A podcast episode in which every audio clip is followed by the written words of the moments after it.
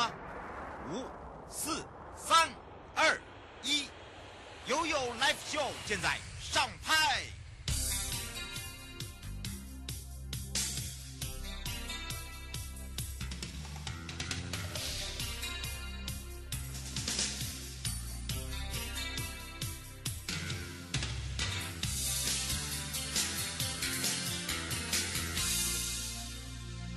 时间来到了一点三十分了，再度回到了 You Live Show FM 零四点一正声广播电台，陪同大家。那么大家一定会说，哎，最近的这个法庭好像都没有很多，呃，这个。比较比较没有那么多的一些让大家可以多加了解的一些法律问题等等哦。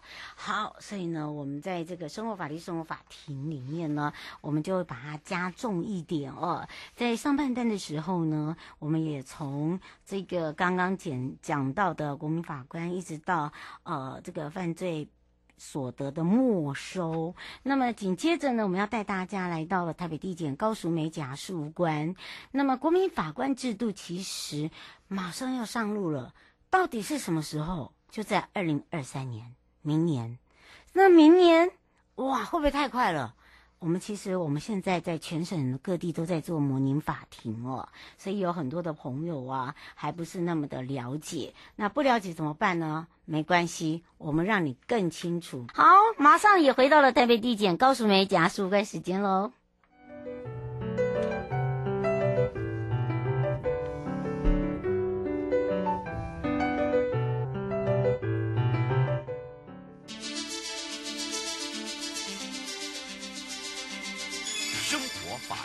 Go Go Go！你我生活的好伙伴，我是你的好朋友哦。我是你的好朋友瑶瑶，再度回到了 You Live Show FM 零四点一正声广播电台，陪同大家。那么也要开放零二三七二九二零哦。那么说到了国民法官制度呢，国民法官制度的二零二三年就要正式上路。很多朋友都说会不会太快？其实没有，因为我们在全省的法庭都一直在做模拟法庭，一直在做修正。那么在整个国民法官的制度上面呢，有哪一些要特别注意的哦？那当然这时候呢，我们要赶快来。让淑梅检察官跟大家打个招呼了，哈喽。Hello，瑶瑶好，各位听众大家好，我是台北地检署的检察事务官高淑梅。嗯，是，所以呢，我们要赶快来告诉大家，虽然二零二三年很快就到了，但是国民法官制度哦，也是为我们自己国民谋福利，对不对？就算你没有法律背景，但是你也要法律知识。你没有法律知识，你也要看电视；你没有看电视，你也要有常识，对吧？对，没有错，我们非常专业的主持人哦，已经把我们国民法官制度的整个精髓都已经讲出来了。那之所以说会有这样的制度产生哦，就像主持人说的，以前的话就是由那个呃经过专业训练，然后有法律素养的法官哦，来对于案件做于审判。但是事实上，很多审判的结果，嗯、呃，拿来检视之后，就会发现其实是跟法呃人民的法感情是有很大的落差的、哦。真的耶。对，所以说就是因为这样子的情形的话，所以我们就把呃呃观摩了很多国外的相关制度，然后就制作出了一套很比较适合我们国家的国民法官制度哦，希望可以就是纳入比较多元的呃生活经验啊、价值思考，还有法律情感，把这些国民的一些想法，然后都带进法庭来，让大家一起参与，然后让呃司法的专业和外界可以进。行一个对话，然后互相的交流跟反思，然后来做出一个最适适法适当的裁判哦。嗯，是，而且我们今天可以告诉大家，国民法官大家听很久了，也听很多了，嗯、但是呢，我觉得淑梅检察事务官很厉害。我不跟你讲这个，我就告诉你，你有没有资格？有三种人有资格，有六种是没有资格。你只要看看你到底是哪一种人。好啊，你也可以举手。啊、哎，举手我看不到啦。啊，你有问题再打电话进来，你不要现在给我乱打哦，我揍人。嗯、好好，对对对，没有错，瑶瑶已经非常那个呃精简的帮我们整理出了重点哦，就是说那什么样的人适合当国民法官呢？不会我在家里，然后我就接到，或者是哎为什么我一直期许的我可以进入法庭参与审判，可是却都没有收到通知哦？嗯、那其实说嗯、呃、那个法律有明文的规定说哦，我们是有一些相关的条件限制。制的。那首先刚刚那个主持人提到的就是三种资格哦。首先呢，必须要年满二十三岁，再来的话是必须要具有中华民国国籍的国民哦，才可以担任的。那再来第三点的话，就是说必须要在这个地方法院的管辖区域内连续居住满四个月以上哦。那比如说，呃，如果是呃台湾的呃嘉义地方检察署管辖的案子的话，嗯、然后呃法院管辖的案子的话，就是必须要在嘉义市跟嘉义县连续居住满四个月以上哦。那这个的话，主要也是考量到呃，可能就是会有一些地方风俗民情的问题哦，这样才能够做出比较适切的呃那个呃审断这样子。哦，那再来的话，嗯嗯，对，那除了这三种资格必须要积极的具备之外哦，然后还有六种不能，那六种不能就是有呃一些消极的资格，如果有这样的情形的话，是不可以担任国民法官的哦。那首先的话就是比较是呃自身的因素哦，比如说你曾经涉案未满一年呐，或者被褫夺公公权。那再来的话就是身心的方面哦，比如说呃有心智呃状态不能啊，或者比较难跟人家沟通啊，或者是有受到法院的。那种监护的情形都是不适合当国民法官的。那教育门槛我们也是有限制的哦，如果没有完成国民教育的话，也是没有办法担任国民法官的。那至于案件的话，就是说如果你跟这个案子或者是跟这个案子的被告或者是被害人有一定关系的，也是没有办法参与审判的。那再来第五点的话，就是如果有不公平的情形，不能公平的情形是什么呢？就是说，比如说我们有相关的市政可以证明说你难以公平的审判，比如说，呃，跟被告啊，或者是呃相关的当事人有同居过啊，或者是曾经有什么业务往来之类的。那再来第六点的话，就是职业因素哦。那我们刚刚已经有谈过了，国民法官主要就是呃希望在法律专业之外哦，能够更符合法律呃人民的法感情哦。那所以说，如果你原本就已经有具有那个法律啊、政治啊、军人或者是警察这种特殊的呃专业的法律背景的人的话，也是不会成为国民法官的候选名单的哦，是，而且我告诉大家，嗯、国民法官的保障跟权益呢，绝对呢，呃，会让大家满意。好，因为你会看到我们现在全台哦，我们整个整个法庭都动起来，就是一直在模拟。然后哦，吴先生想要请教那个检察官一个问题，他说他有被点到，嗯、他花一天的时间呢。嗯哦，好啦好啦，不要生气，我们来告诉你为什么。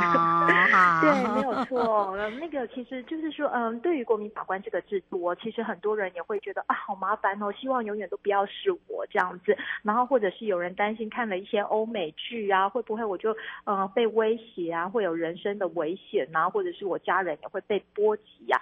所以这些的话，在我们法律制定的时候，其实我们都有想到哦。那首先的话，我们就是会对于国民法官有一个那个充分的保护哦。那首先的话，就是有几点的规定。第一个就是说，我们是不可以揭露任何跟国民法官或者是备位国民法官或者是候选国民法官的个人资料哦。那如果说你没有对国民法官因为审判然后来做一些犯罪行为的话，是可以加重刑度到二分之一的哦。那再来，刚刚瑶瑶有提到的，就是有关啊，那我这样还要请假啊，然后或者是我我一天的薪水有多少？那这部分又该如何处理哦？在我们法律。的话也是有规定哦。如果说是国民法官或者是被位国民法官的话，公司是必须要给予公价的哦，而且雇主是不能够做出任何职务上的不利处分。那再来的话，如果来开庭，我们也是会有补贴的哦，那就是按照到庭的日数啊，给予日费、旅费，还有其他相关的费用。那其实，在除了这些点之外，在执行职务上面啊，国民法官其实他的职权就跟法官是完全一样的哦。嗯，所以说，如果说有人呐、啊、想要对国民法官来行贿的话，是可以处到一年以上七年以下，而且可以并科一百万元以下罚金的哦。那在审理的过程中的话，那国民法官就跟法官一样，所以他也是可以充分的理解呃整个审理的过程啊，然后他可以自主的陈述意见，然后可以充分的讨论，还有可以独立的判断，就是跟法官的职权是完全相同的。嗯，是，所以大家不要紧张，而且呢，我们连费用都帮你算好了。对，没有错。我们车费也帮你算好，虽然你花一天的时间，嗯、可是我觉得一天的时间你是长知识。哦，洪先生想请教一个问题，他说，就算我愿意来当国民法官，花一天的时间，在审判的结果会不会还是以法官的为主？哦，不会这样子的哦，就是我们法律有相关规定，既然已经让国民法官进来参与的话，那当然他们的意见的话，就也会形成是判决的一部分哦。所以说，在参与判决的决定者总共会有九个人，那其中的话有六位是国民法官，然后还有三位的话就是呃原本专业的法官哦。那所以说，如果要形成一个有罪的判决的话，是必须要有六票以上都同意是有罪的哦。然后，而且除了这个呃限制之外，国民法官跟法官双方都要有人同意哦，才可以呃成形成一个有罪的判决。也就是说，如果六位国民法官呢全部都同意，虽然已经有达到六票了，但是如果三位法官都是不同意有罪的话，这个有罪判决还是没有办法形成的哦。嗯，所以哈、哦，不要想太多。对，没有错，我们已经有相关的机制来控管对，就让大家呢，嗯、其实我们也不会去故意刁难别人啦，应该要这样子讲啦。嗯、而且呢，嗯、基本上。你如果已经都有来我们法庭模拟过，然后也花了一天时间，其实你就应该知道我们很努力在走这个流程哦，不是只有检察官哦，不是检察事务官，嗯、也不是我们检察司，嗯、包含了法院，很多大家都是要一起来的，哦，所以没有那么的简单、嗯、哦。我们只能接最后一通哦。刘先生问到说，我们国民法官有没有被充分的保护啊？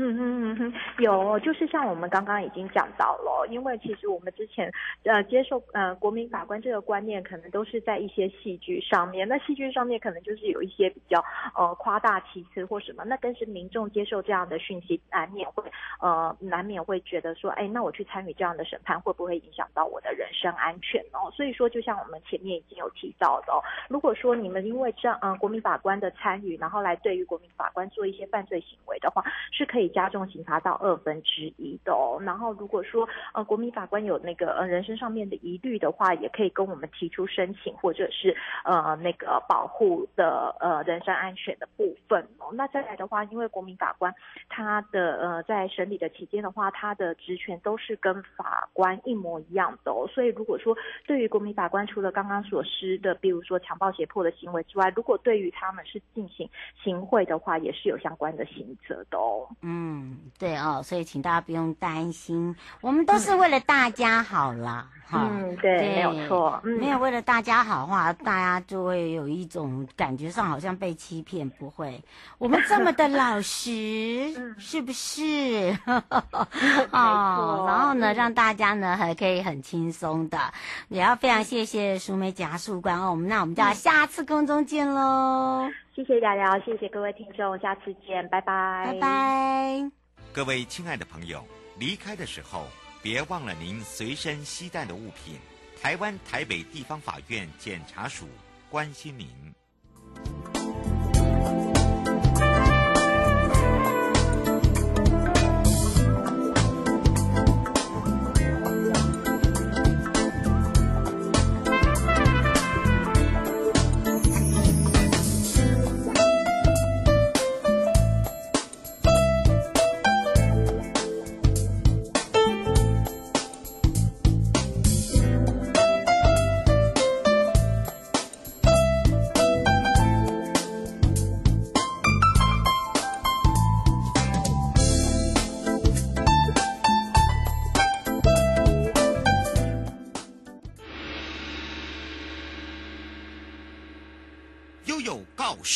示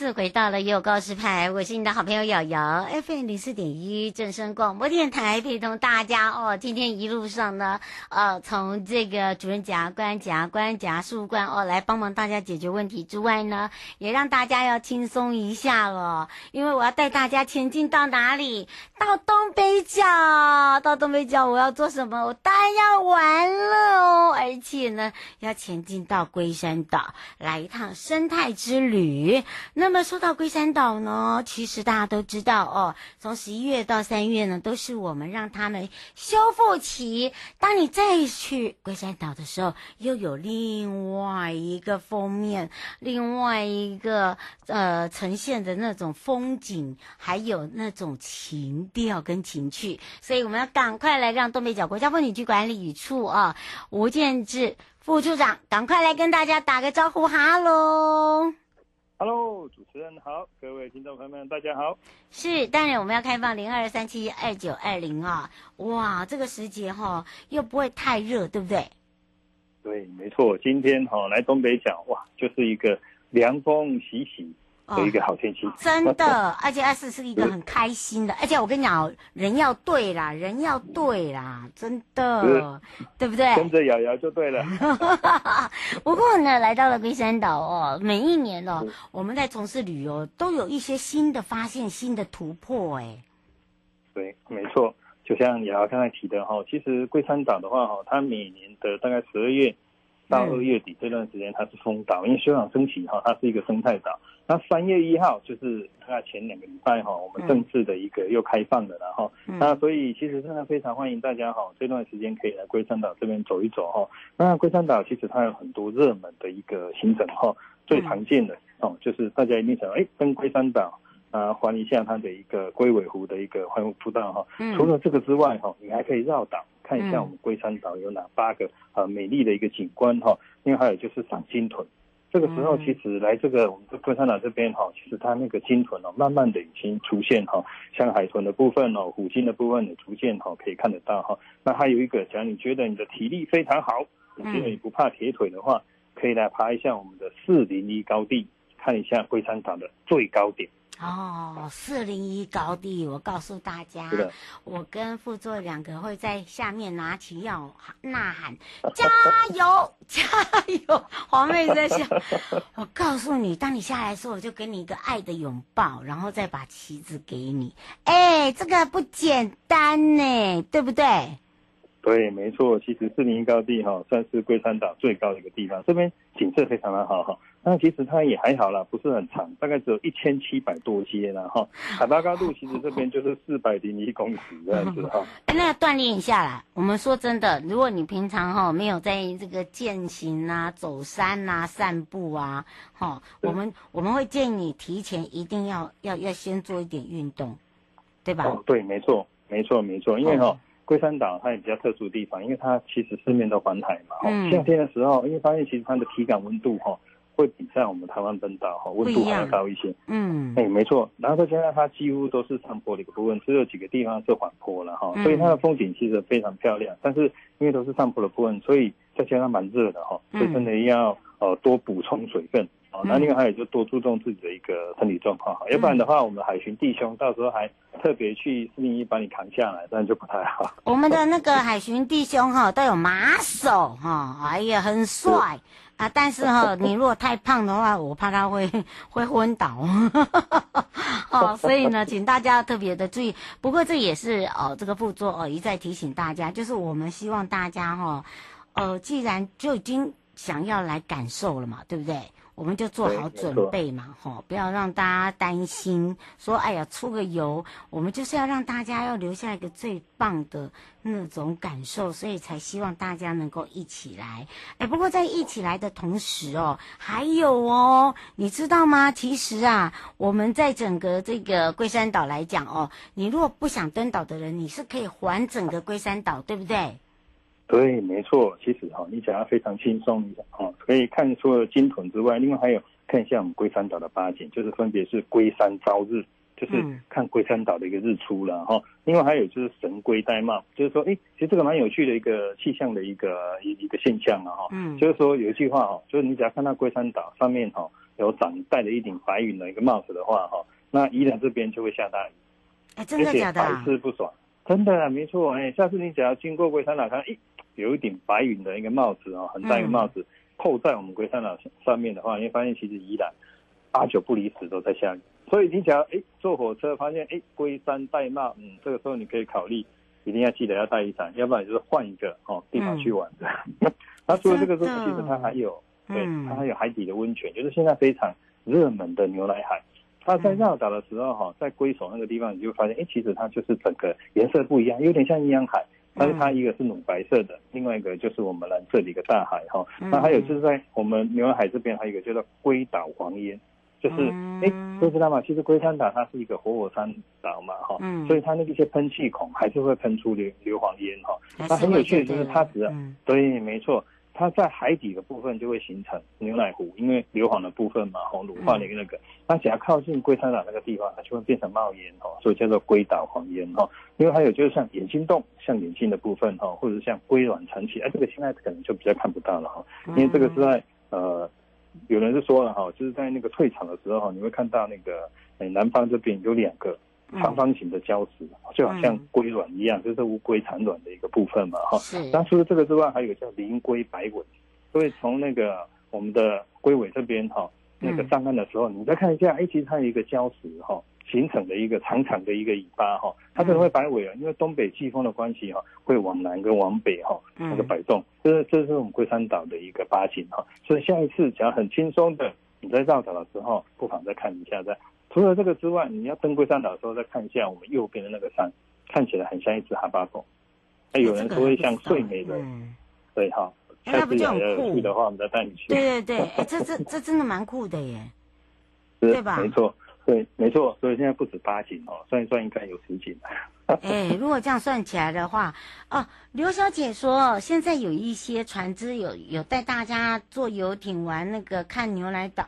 牛奶岛，然后在船上烧烤，他说是合法的吗？哦，这个是不一样的哈、哦，这个我们是建议是不要去这个部分，因为龟山岛哈，刚才提到不管是绕岛那个部分，或者是赏鲸豚的部分哦，那宜兰县政府这边哈，其实它都有给他一个表彰，或者是它本身就是娱乐渔船，那就专营这个部分，这是比较安全的部分。那刚才我们听呃，就是听到这个部分，它其实是属于它可能就是游艇的一个部分上去，那这一块宜兰县政府其实哈也有针对这一块哈特别的要求，就尽量不要去。去参与这个部分的哈，那只要可以的话，其实你可以哈，就是刚才提到做有返金哈的一个标章的部分，或是鱼类渔船，在那个乌斯港那边哈，或是找我们那个渔会这边哈，都有相关的一个联络哈，以及那个登岛的一个方式。嘿，哎，所以啊，大家都以都都以为说，哎呀，这现在看到有很多好像 OK，其实有些是真的不 OK 耶。对，没错，尽量还是找合法的，因为这样比较安全，而且又有保障了哈。那其实您想要过去的话，针对这个部分的话，哎，想要询问的话，也可以拨打我们福隆游客中心这边的电话哈，或者是乌石港游客中心的电话，嗯、要不然你也可以问一下宜兰县的一个赏金协会哈，他都会提供各位不管是登岛的时间，或者是赏金屯的一个资讯，这样子让大家可以做一个选择。要不然您可以上我们的一个官方的一个网站，或者是我们东北角之友。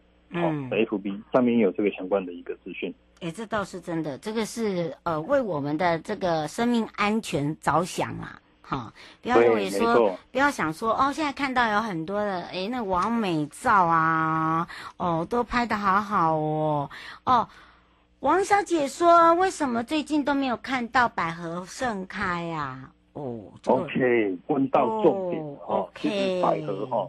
对，百合花哈，它是一个有季节性的一个部分。我们王小姐这么提到这个部分，您再稍微等一下，只要到清明节过后，大概就是四月初到五月那个时候，你会发现整个龟山岛。哎、欸，对，满满的都是百合花，非常的一个漂亮。那个时候哈，你再去登岛，你会发现哇，又是另外一番那个景象哈。那这边的百合花啊其实有两种哈，这两种以上，一个就是我们常见的台湾的一个百合了哈，另外一个叫做铁炮百合，这几种哈，在龟山岛那边很常见的哈。那你怎么去区分呢？其实很好区分哦。下次你看一下那个百合花的外面呢，哈，就是那个花背的一个地方哈。那个有红色条纹那个部分，就是我们台湾百合，因为它比较害羞，会脸红哈。那铁炮百合的部分就整个都是白的哦，就这么这么区分就好。你会发现其实哎还是有不同的一个不同的花。然后这边的花哈，因为它有的会长得非常茂密，所以有时候我们会选出花网或花后的一个部分，就是开开的非常的漂亮。越多朵的部分，还非常花网的一个部分。啊，难怪大家都会想说，哎，那到底 O 不 OK 呀？不是 O 不 OK，是现在就是希望大家就说我们呢，如果说有危险性的话，就请大家尽量帮忙，不要不要开玩笑哈，不要认为说是好玩的时候你就去一下，哦，那有时候也是会造成大家的困扰了，应该这样讲了，对不对？没错没错，所以尽量选择哈有标章的部分，或者是官方有认证的一个部分，因为那个其实宜兰县政府哈。针对这边的一个船只哈，大概都有相关的一个认证。嗯，另外还有，其实龟山岛是一个比较自然的地方，所以蛇还蛮多的。所以各位上去的时候哈，记得要打草惊蛇。真的假的？对对对，哦，好在有你讲哦 哦，不要，我要躲在你后面哦。我们只能接最后一首汤小姐，她说，呃，现在绿色博览会有跟我们的龟山岛有来做结合吗？这个部分是宜兰县政府的一个部分了哈，其实不是我们这里哦，呃、嘿，对大家对对对，主要还主要还是我们东北角这个部分。我们其实龟山岛这一块哈，它大概本来就是一个很完整的一个行程的，好，嗯、那我们活动的部分大概都会有一个相关的一个合作的一个部分。像我们四月份的时候就有一个经验启航的一个活动，到时候也欢迎大家哈一起来共襄盛举。我们来呃看一下登岛。或是环岛哦，赏鲸豚的一个部分，甚至就登一下四零一高地，都非常的欢迎。嗯，是。最后我们特别提醒大家的地方。OK，就刚才提到哈，其实龟山岛它是一个生态岛哦，嗯、所以它是一个非常自然的地方。所以上去的话，看到百合花四月份盛开的时候，我们欣赏就好了，记得千万不要去采，因为我们这边哎，真的耶，对对对对对对对对。对，还有采的话，我有，而且还要罚钱。采的话被罚。罚钱哦。罚钱，如果你钱多的话没关系，我在那边，我再请弟兄装一个呃供奉箱。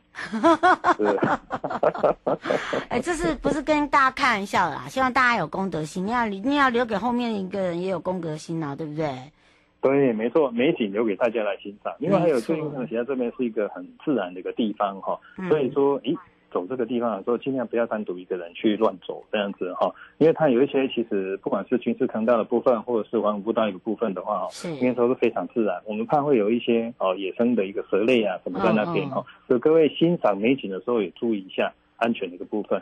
那要爬四零一高地的部分也是一样，刚才提到你要多补充水分，然后注意自己的一个身体状况。嗯，是。以上节目广告呢是由交通部光局以及正声广播电台联合直播，陪伴大家也是大家的好朋友。东北角国家风景区管理处我们的吴建志副处长，我们就要跟副座相约在我们的龟山岛见哦。是，欢迎大家哈，我们来赏金图、赏鲸豚，看龟山岛。嗯，拜拜，拜拜。